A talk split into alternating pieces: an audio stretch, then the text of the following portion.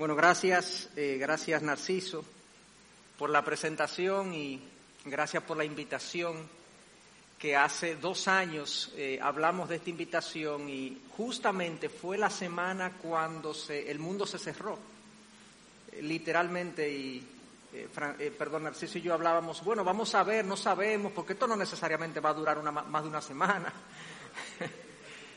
y, la semana duró dos años. Eh, entonces, eh, hasta ahora fue que se pudo hacer, así que estábamos esperando tener esta oportunidad. Eh, tengo amigos aquí, tengo hermanos, tengo también gente a la que respeto.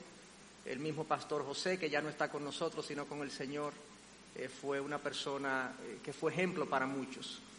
Y me honra realmente estar aquí. le agradezco a, a Josué haber cantado esa canción antes de, yo eh, pues presentar y ministrar, porque me, tocó profundamente, me conmovió ver, ver el legado de, del pastor Mayén. No, no, hay, no hay tristeza en mí, no hay tristeza, me dio mucho gozo ver esto y ver cómo, cómo se cantaba de la paternidad de Dios hacia nosotros y ver a Josué con su hijo y ver este grupo de hombres me conmueve, porque aquí hay familias que están representadas por ustedes, y aquí hay mujeres y hay hijos detrás.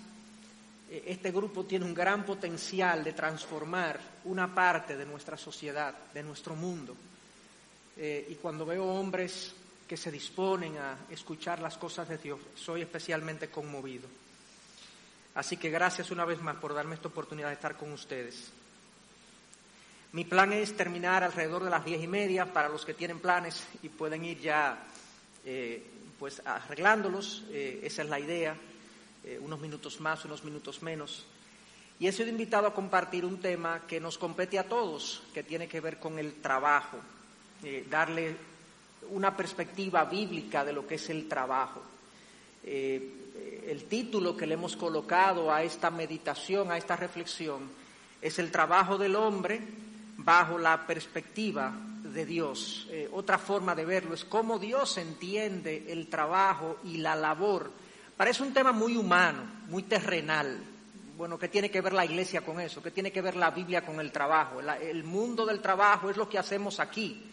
Dios no tiene que ver con eso, quizás algunos piensan, pero tiene que ver más de lo que nosotros nos imaginamos. Eh, toda nuestra vida, cualquier aspecto de ella, en cualquier ámbito que la, que, la, realicemos tiene que ver con Dios y Dios tiene una opinión eh, precisa para cada cosa que nosotros hacemos.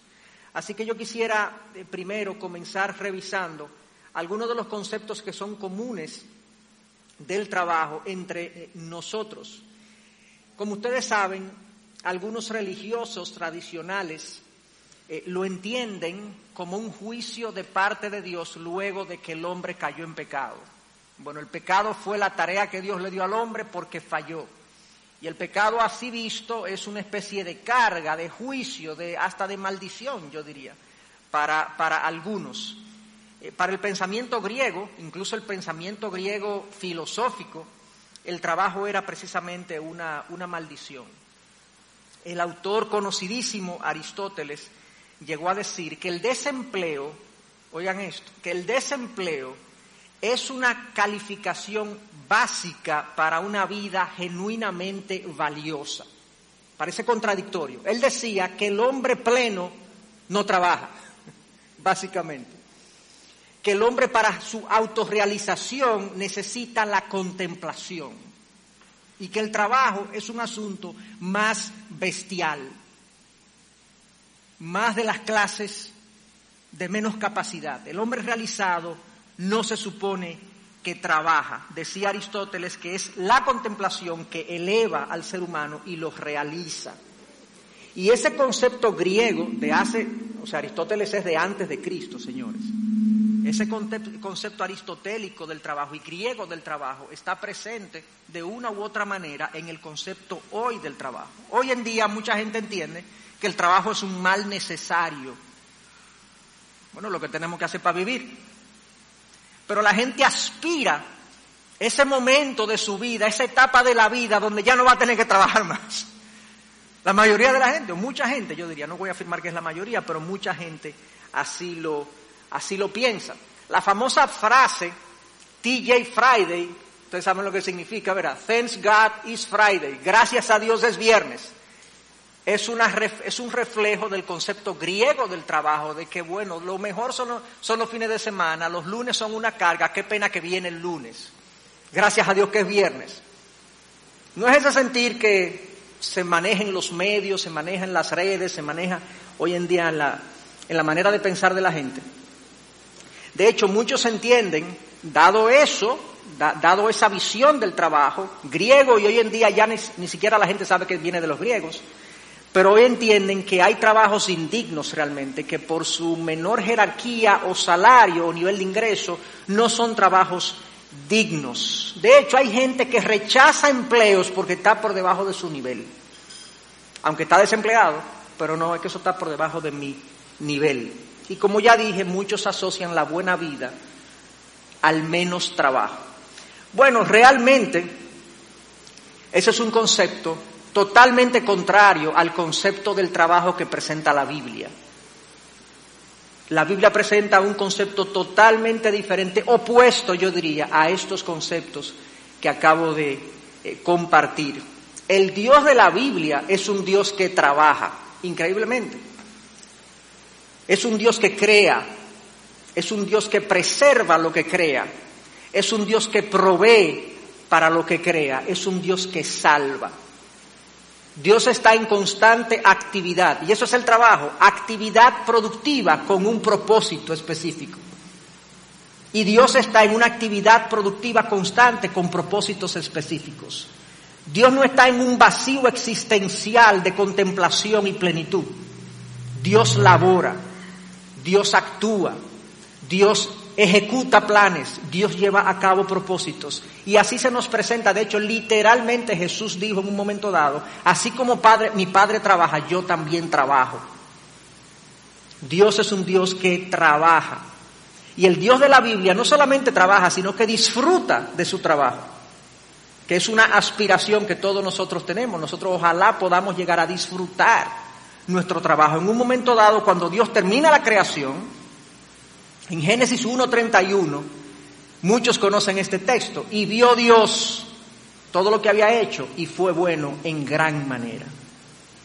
Se supone que nosotros deberíamos llevar a cabo nuestra labor diaria de trabajo de tal forma que nosotros podamos regocijarnos en lo que hacemos.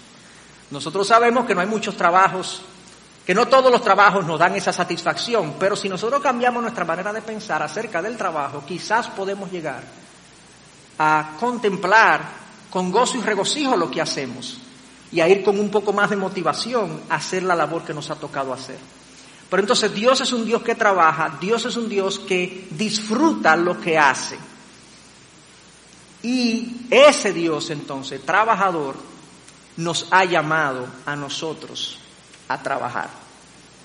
Ha llamado al ser humano a trabajar.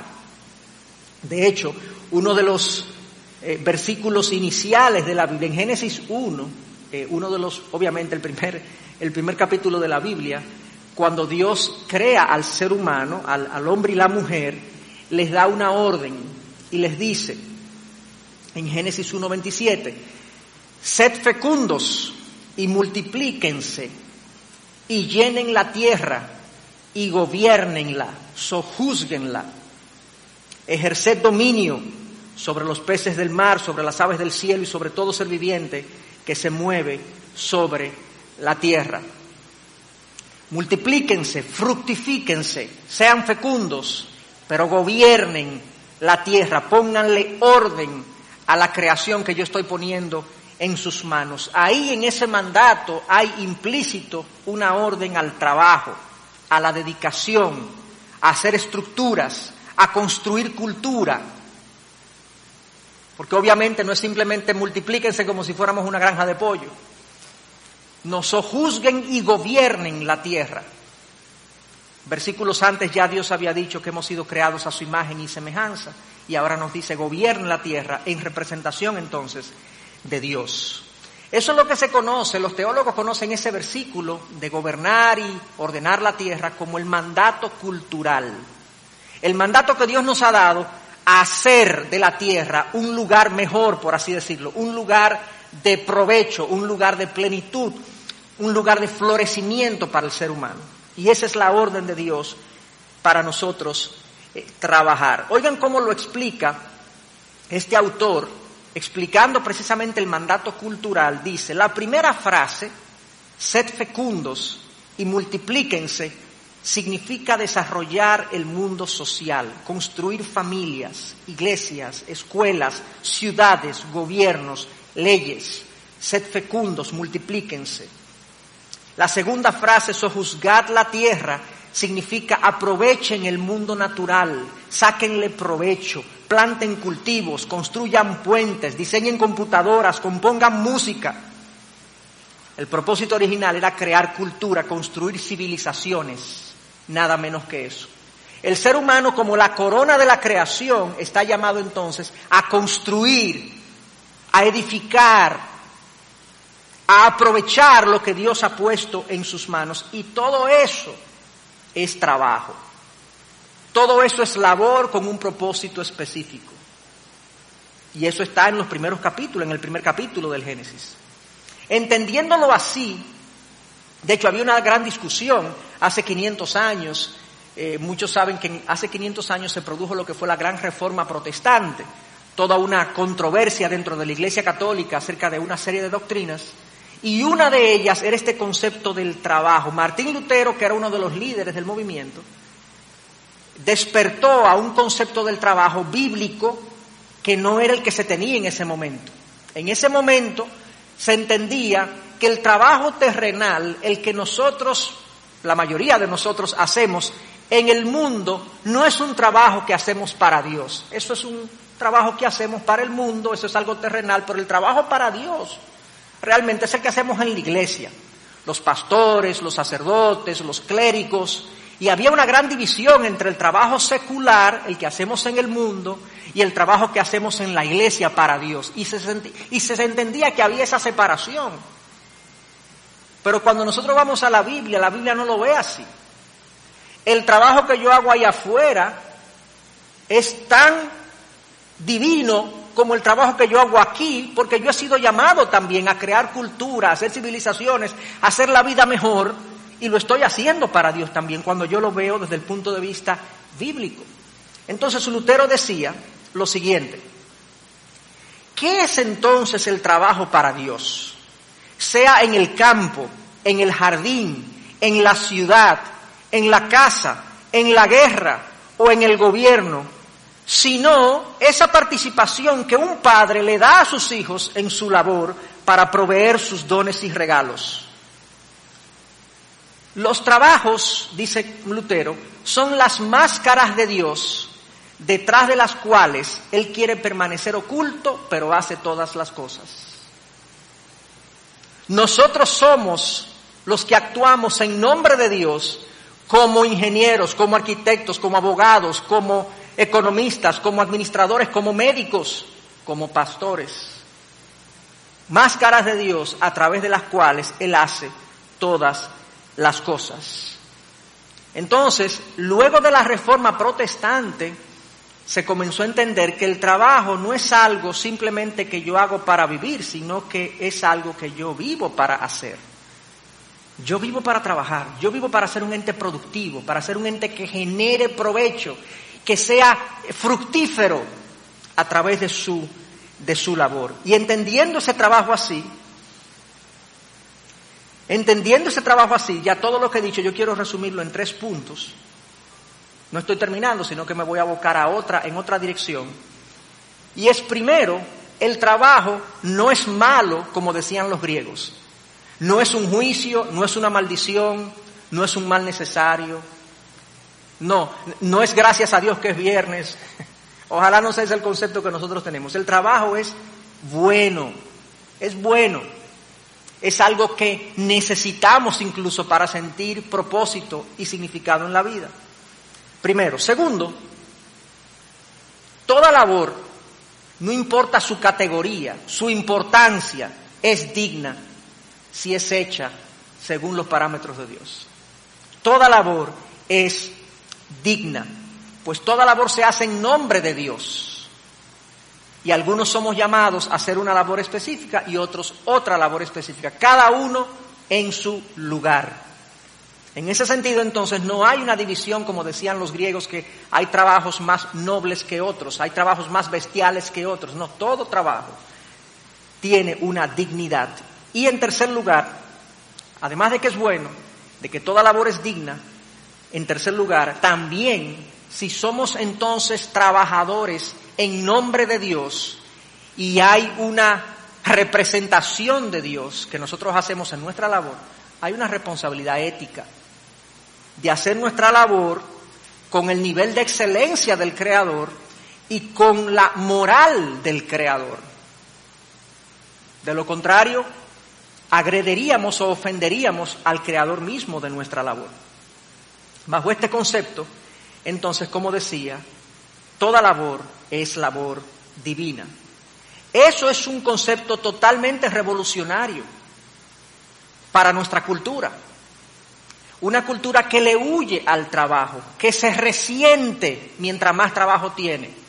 Y obviamente aquí tenemos que dar una nota de balance porque yo no estoy hablando de que seamos eh, tan devotos a nuestra labor que lo idolatremos a un punto que descuidemos otros aspectos de la vida. No, eso también está mal. Ustedes saben que nosotros tendemos a desbalancearnos en la vida. Si bien es cierto que el trabajo es importante, es bueno, es digno y demás, no debe ser nuestro ídolo o Dios de la vida. Es un mecanismo a través del cual nosotros llenamos el propósito de Dios en nuestras, en nuestras vidas. Hay una historia que quizás algunos conocen de un corredor eh, conocido por ahí por la Segunda Guerra Mundial. Era un corredor olímpico eh, de nombre Eric Little. Eh, lo pueden buscar incluso en, en Google. Eric Little es un cristiano corredor olímpico que en un momento dado se negó, era el favorito en todas las carreras que iba a competir. Él era el favorito en los 100 metros, que es una de las carreras olímpicas más famosas. Ustedes saben que siempre uno espera la carrera de los 100 metros. Yo no sé, esa es la carrera más vistosa de los Juegos Olímpicos casi. Yo nunca veo de que la, lanza y la pesa, yo no sé por qué hacen eso todavía realmente. Gente tirando una piedra que, que cae en el medio de un patio. O sea, para mí esas son cosas pero cuando uno ve los 100 metros, uno lo espera. Bueno, Eric Little, que era el preferido de los 100 metros, él ocurre, que se enteró que, que, esa carrera se iba a correr domingo y él era cristiano a rajatabla. Y dijo, yo no corro domingo. Ah, no, pues la carrera no se puede cambiar. Pues yo voy a correr en los 400 metros, entonces, que no es mi carrera, pero yo voy a correr en los 400 metros. La cuestión es, para hacer la historia corta, que Eric Little ganó oro en los 400, luego ganó oro en otra de 200. El tipo se destacó y salió publicado por convicciones religiosas, hombre decide no correr en su carrera, en su carrera natural. Y eso lo hizo muy, muy famoso. Pero él decía, en cuanto a su labor, porque su familia era misionera en China y él estaba corriendo. Entonces algunos amigos cristianos le decían, Eric, pero ¿por qué tú te estás dedicando a algo tan banal en la vida como correr cuando tu familia está en China siendo misionera? Y él le decía a su familia, Dios me hizo rápido. Y cuando yo corro, siento su placer. O sea, él sentía que corriendo estaba exaltando a su Dios. Toda labor es digna. Haz aquello en lo que tú eres bueno y hazlo bien y glorifica a Dios. Ahora, a algunos Dios nos llamará a estar aquí en una iglesia, en una misión, para la mayoría, no es el caso, a la mayoría de los creyentes y los hijos de Dios, Dios los ha llamado a penetrar la sociedad con su labor, con lo que ustedes hacen mejor, con lo que ustedes saben hacer. Es correr, corran. Y eso lo hizo conocidísimo en su, en su generación. Ahora bien, producto del pecado, yo he pintado un cuadro bastante sublime de lo que es el trabajo y la labor que nosotros tenemos. Pero la realidad es que producto del pecado, todo es diferente.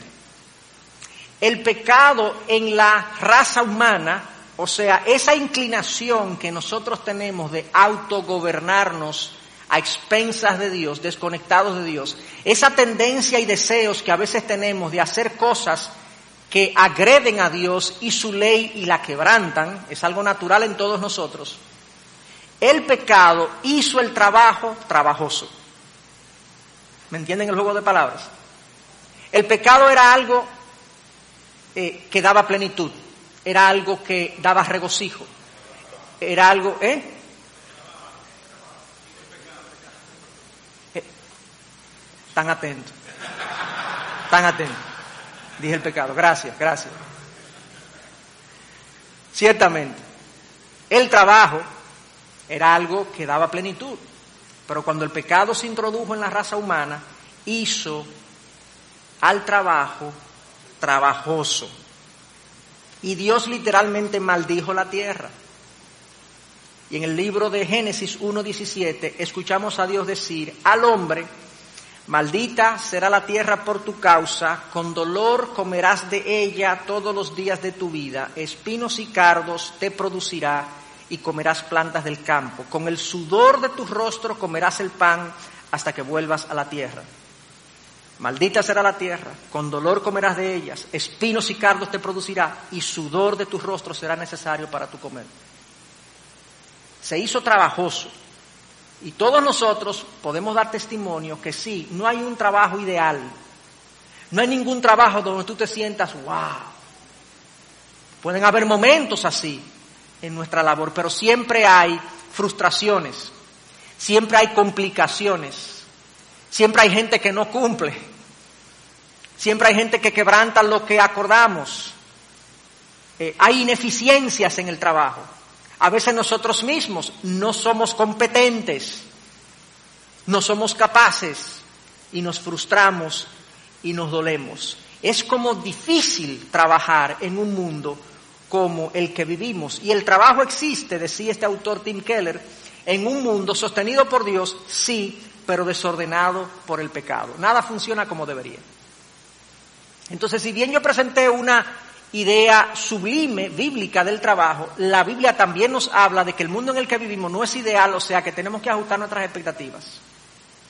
No pensemos que nosotros vamos a encontrar en el trabajo la plenitud del alma. Sí, hay un significado y un propósito que encontramos ahí y debemos vertirnos sobre él con dedicación y esmero, ciertamente. Y honramos a Dios de esa manera. Pero no vamos a encontrar ahí toda la plenitud que nuestra alma está buscando. El trabajo caído en este mundo de pecado entonces a veces es improductivo, a veces es insatisfactorio y en la mayoría de los casos es egoísta. Es improductivo en el sentido de que nunca producimos todo lo que queremos. Es insatisfactorio de que no llena tanto como quisiéramos. Y es egoísta porque la mayoría de la gente realmente trabaja para sí. La mayoría de la gente trabaja para sí. Pero esa es la realidad. En ese escenario de, una labor que tiene estas deficiencias, llega el Evangelio en la persona de Jesús. Jesús, como sabemos, dividió la historia. No la historia cristiana, la historia secular, la historia del mundo. El mundo es antes y después de Cristo. Yo creo que ahí nadie puede ignorar o alegar ignorancia con la, el protagonismo que tiene Jesús en la historia. Antes y después de Cristo. ¿Y qué fue lo que Cristo vino a hacer básicamente? Y yo quiero entonces unir esto con el trabajo caído que acabo de mencionar. Bueno, Cristo viene y ustedes saben que Él vino a traer un mensaje.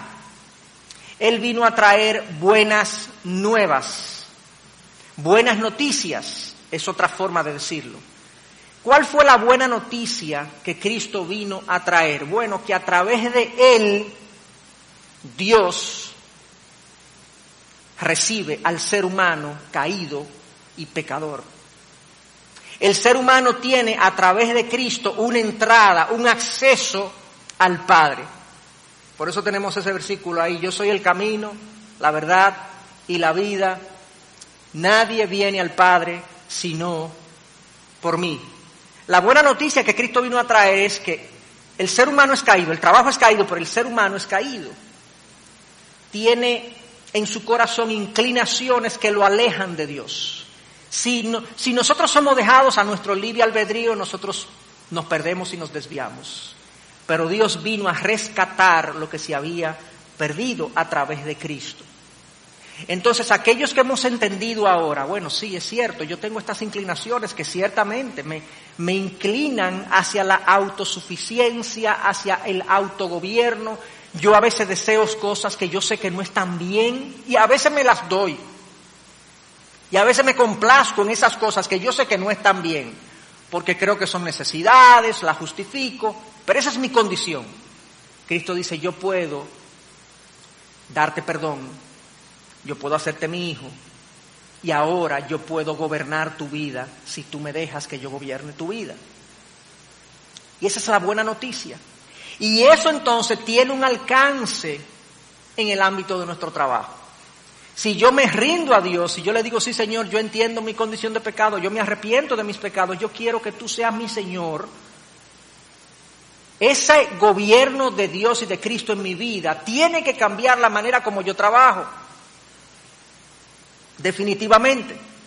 Ahora con el Evangelio, el trabajo caído tiene esperanza de mejorar. Y yo quisiera entonces hablar de tres aspectos, y ya ese sí es la fase o la parte final de mi meditación y de mi reflexión, de cómo el Evangelio cambia mi trabajo, o cómo me cambia a mí para que yo cambie la manera como yo trabajo. Y esa es la idea. En primer lugar, el Evangelio cambia la motivación de mi trabajo. Porque ya yo no lo hago para mí, yo lo hago para mi Señor. Lo segundo es que el Evangelio cambia la manera como yo trabajo, cambia mis métodos. No solamente yo estoy motivado diferente, sino que ahora yo tengo una pauta distinta para yo hacer lo que hago. Y número tres, el Evangelio cambia el propósito de mi trabajo. ¿Para qué yo lo hago? No para quién solamente, sino para qué yo lo hago. Yo quisiera brevemente hablar de esos tres eh, aspectos. Comencemos con para quién yo lo hago, la motivación de mi trabajo. Típicamente, la gente trabaja por dinero o posesiones, la gente trabaja por el reconocimiento humano, que otros lo aplaudan, la gente a veces trabaja porque tiene una necesidad personal de valía. Yo entiendo que yo soy bueno en lo que hago y yo soy valioso porque soy bueno.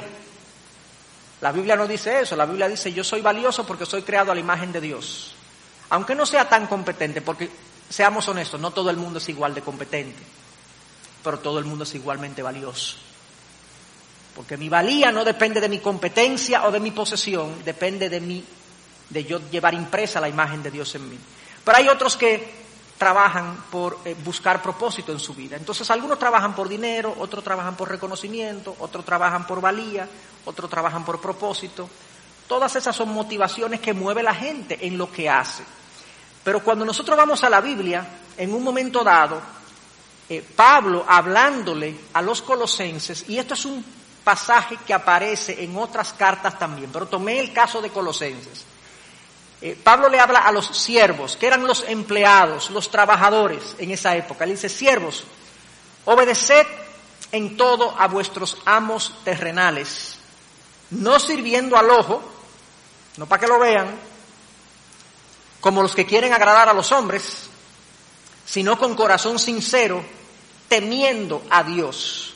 Y todo lo que hagáis, hacedlo de corazón como para el Señor y no para los hombres, sabiendo que del Señor recibiréis la recompensa de la herencia, porque a Cristo el Señor servís. O sea, esto es totalmente revolucionario. Pablo le dice a los siervos, olvídense que ustedes están haciendo las cosas para que sus jefes sean agradados, para que sus amos estén contentos. Puede ser que ellos estén contentos, pero su enfoque, el enfoque tuyo como trabajador, y no solamente estoy hablándole ahora a los trabajadores, sino todos aquellos que tenemos una labor profesional que hacer, una labor que, que, llevar a cabo, eh, no pensemos que estamos haciendo las cosas simplemente para los hombres o para mí, lo estamos haciendo para Dios, porque es Dios que nos ha dicho trabajen, laboren y nos ha dado un set de dones y talentos para yo hacer lo que hago. Entonces eso cambia completamente eh, cómo yo me movilizo día a día. Cuando yo voy conduciendo a mi, a mi trabajo todos los días, yo puedo tener un pensamiento y yo voy a servir a Dios. Yo no voy a servir a Dios cuando voy a la iglesia solamente. No, no, no, yo voy a servir a Dios en mi trabajo, en mi labor, como médico, como economista, como, como lo que sea, como electricista, como plomero, como ama de casa también. Esta idea de que yo sirvo a Dios, al final dice, es a Cristo a que servís, porque es el Señor de mi vida. Y es el que me ha dicho, trabaja. Entonces la motivación cambia completamente. Yo no puedo expandirme en cada una de estas cosas porque pudiéramos hacerlo, pero obviamente lo que queremos dar aquí es una idea panorámica de este concepto, de cómo ve Dios el trabajo. Dije entonces, se cambia la motivación. El Evangelio también cambia el método. El cristiano no está supuesto a trabajar como lo hacen los demás. Y hay una fórmula que yo lo, veo de esta manera, yo soy como muy matemático en mi pensamiento por la formación que tengo. El trabajo cristiano tiene dos componentes. Uno es ética más competencia. El trabajo cristiano es ética más, ética bíblica obviamente, ética más competencia. La competencia no es competir unos con otros, me refiero a competencia en el sentido de ser competente, ser bueno en lo que hago. El cristiano está llamado a ser lo mejor que él pueda, no necesariamente lo, el mejor siempre, porque a veces hay gente mejor que nosotros. Pero yo estoy bien con eso, porque Dios es que asigna los dones y talentos. Yo voy a hacer lo mejor que yo pueda hacer. Yo me voy a preparar, me voy a formar, me voy a educar. Yo quiero ser excelente en lo que hago. No solamente porque eso sirve bien a mi prójimo, y eso es un mandato de la palabra, que ame a mi prójimo como a mí mismo, bien, ¿verdad? Sino que eso refleja al Dios que me creó y que me gobierna. Dios es un Dios excelente. Veamos la creación. El ser humano tiene miles de años haciendo cosas para destruir la creación y la creación sigue siendo hermosa, se sigue autososteniendo, nos sigue proveyendo para nuestras necesidades. Es admirable los paisajes que vemos, es algo extraordinario lo que vemos en la creación. Dios es un Dios excelente. Entonces así nosotros debemos ser competentes lo más que podamos en todo lo que hagamos. El cristiano no está supuesto a tener negligencias en su vida, a hacer trabajos a medias, porque no reflejan bien al Dios que nos creó y que nos gobierna, pero también tampoco ama bien al prójimo que estamos supuestos a amar como a nosotros mismos. Pero también está el componente de la ética, que hay todas, hay todo un grupo de pautas donde el cristiano debe moverse. La Biblia nos da pautas para nuestras acciones diarias y, y eso en sí mismo es un tema que se pudiera desarrollar en otra, en otra ocasión. Pero sí quiero mencionar que hay una diferencia con este tema de la ética entre la ética cristiana y la ética secular. Típicamente la ética del mundo es legal. Yo hago todo lo que la ley no prohíbe. O sea, la gente, la mayoría de la gente entiende que si está dentro de la ley es ético. Pero la Biblia es una norma más elevada. Hay cosas legales que no son éticas, bíblicamente hablando. No todo lo legal es ético. Y cuidado con nosotros como creyentes jugar con esa idea de que no, yo estoy en la ley. Sí, pero quizás la ley es injusta, porque la ley es hecha por hombres. Hay leyes de empleados que son injustas. Hay leyes de impuestos que son injustas que hay que cumplirlo, by the way, dicho sea de paso. Entonces el trabajo cristiano es ética bíblica más competencia, excelencia en lo que hago más acogerme a las normas morales de la ética. Hay una historia de una persona que tiene un comercio, es una historia realmente no sé si es real o ficticia, pero me pareció que ilustra el punto. Este propietario de este comercio llama a su empleado y le dice, Juan, ¿ya le echaste agua a la leche? Sí, señor. ¿Ya coloreaste el queso? Sí, señor. ¿Ya le pusiste el peso al peso? Sí, señor. Pues ven que vamos a tener un devocional. O sea, e-, era, era un chanchullero, un ladrón, en todo el sentido de la palabra, pero él tenía sus devocionales, él leía su Biblia y oraba y Señor bendíceme. No se corresponde. Entonces la motivación cambia porque es a Cristo que servimos. El método debe ser diferente porque tenemos otra pauta de vida. Y no solamente eso, sino que miren estas algunas normas para que ustedes vean qué tan diferente es el creyente al no creyente o el hijo de Dios al que no ve su vida como sujeta a Dios.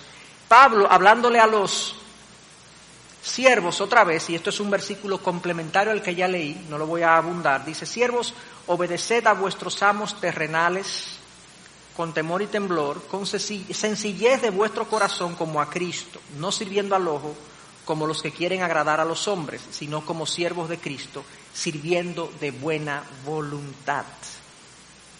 Pero no solamente eso, le dice a los empleados y a los trabajadores, a los siervos, sujétense a sus amos, sean complacientes, no contradiciendo, no robando, sino mostrando toda buena fe, para que adornen la doctrina de Dios nuestro Salvador en todo respecto.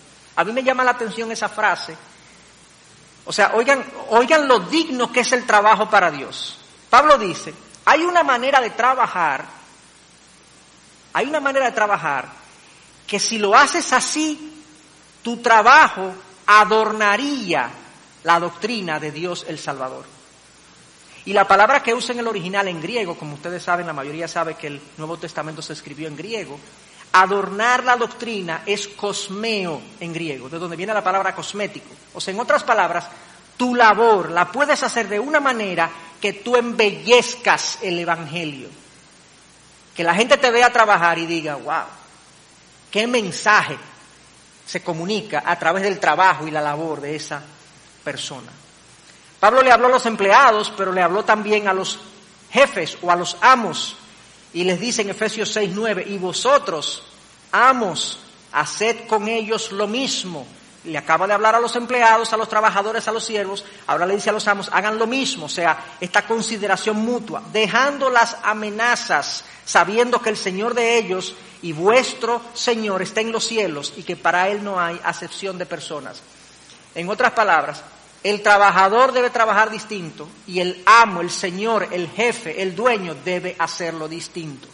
Hay una norma, hay una pauta diferente para nosotros los creyentes. Ya el liderazgo del jefe cristiano no es basado en el temor. Dejen las amenazas. Porque si Cristo el Señor nos vino a servir, qué bueno que cantaron esa canción al principio de Hazme un siervo para tu gloria, porque Cristo fue el primero de los siervos que vino a servirnos, y literalmente la palabra dice que Él vino a servirnos y a dar su vida en rescate por muchos.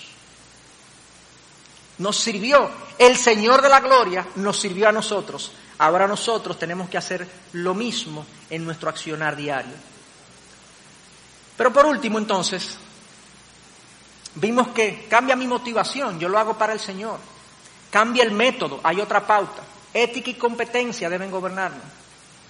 También cambia el propósito o por qué yo lo hago. Primera de Corintios 10:31, Pablo hablándole a los corintios les dice, entonces, ya sea que coman o beban o hagan cualquier otra cosa, háganlo para la gloria de Dios. ¿Cómo así? Eh, es interesante que Pablo tome ejemplos tan cotidianos. ¿Cuántas veces nosotros comemos al día? Bueno, lo normal es que comamos tres veces al día. Hay gente que come ocho, pero hay gente que come dos.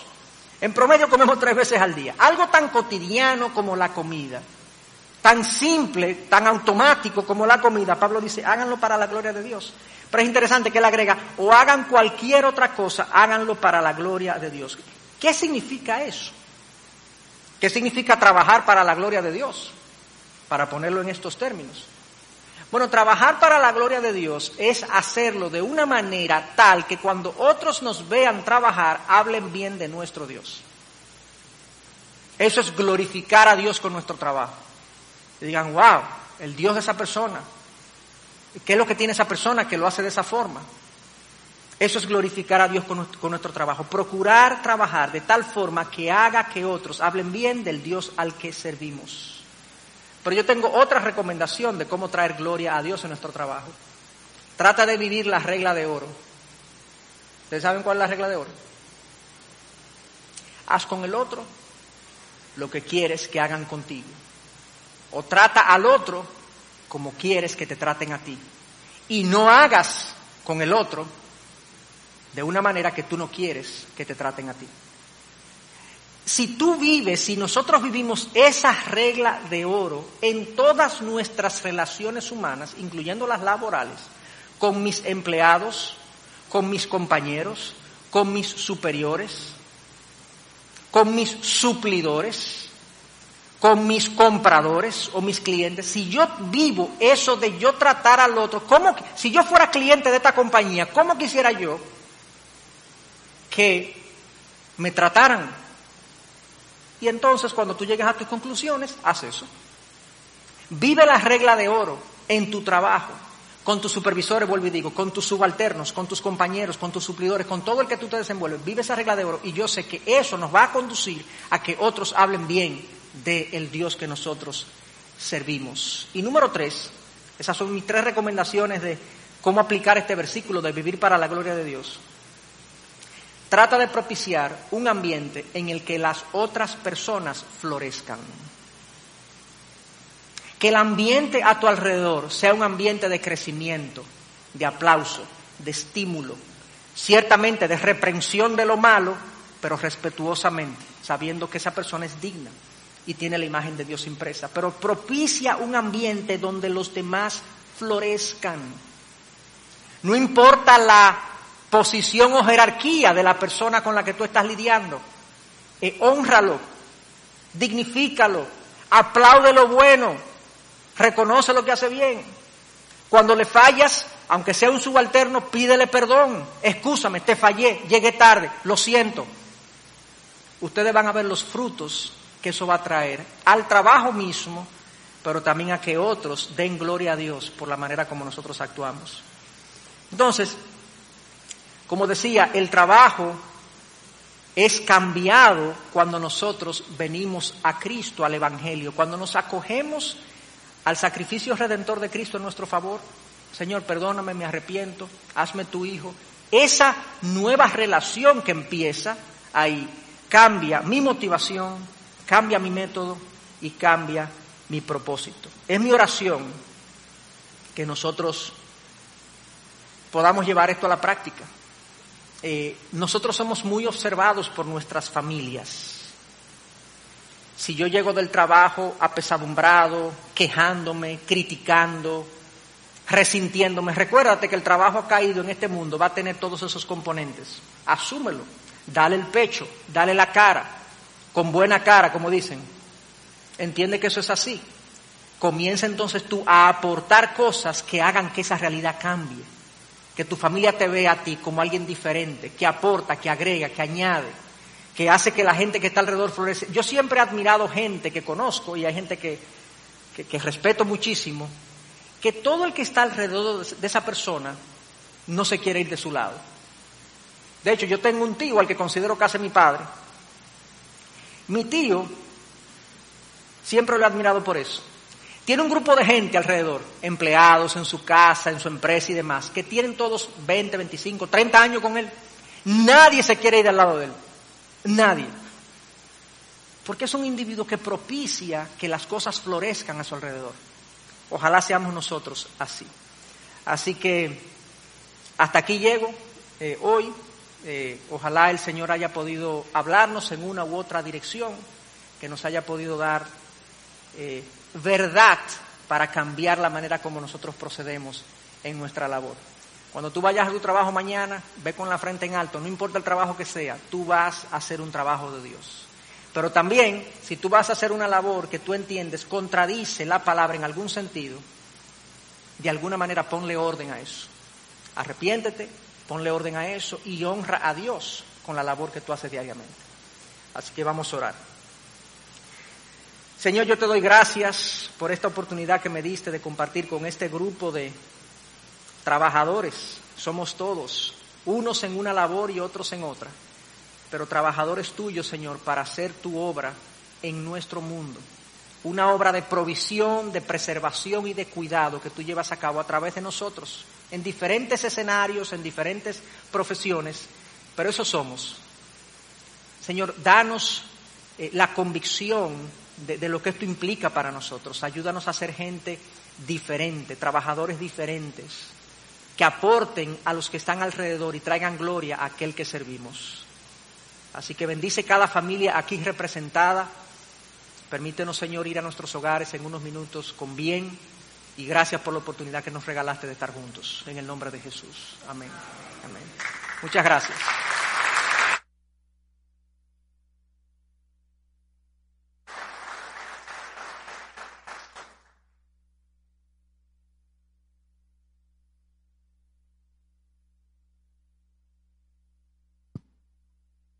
Pues bien, para cerrar aquí, la palabra de Dios dice que aquel que está en Jesús nueva criatura es.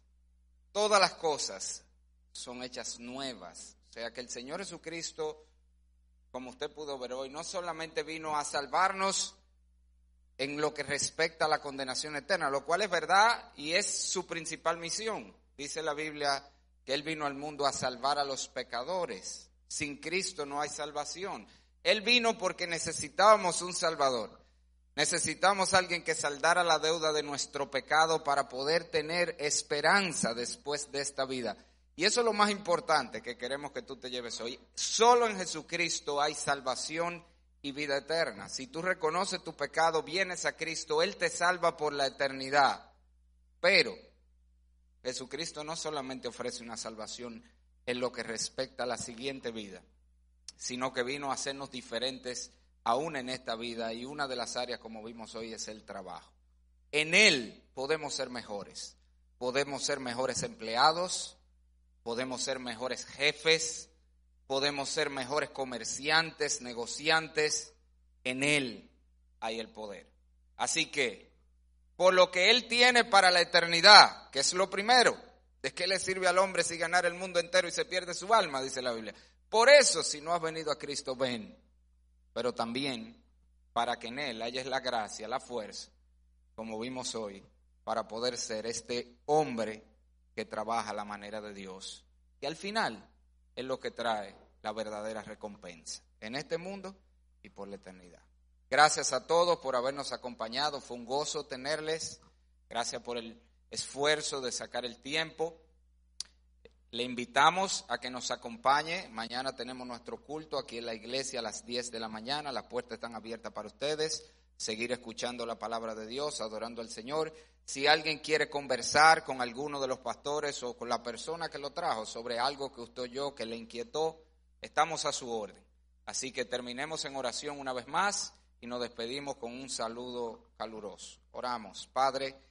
Gracias por este tiempo nuevamente. Gracias, Señor, por tu siervo, el pastor Chacho, que tú has usado para hablarnos. Y gracias, Señor, por todos estos hombres. Oh Padre, qué cambio, qué impacto sería a nuestro país, a nuestra generación, si este grupito pequeño de hombres se dispusiera a salir, a vivir, a trabajar según tus normas. Oh Señor, sabemos que tú usarías eso no solo para prosperarnos a nosotros, sino aún nuestra nación. Padre, pero sabemos que eso solo es posible en Cristo Jesús. Así que yo te ruego, haz la obra en cada uno conforme a la necesidad de su corazón. Y ahora llévanos con tu cuidado. En el nombre de Jesús. Amén. Nuevamente gracias. Dios les bendiga.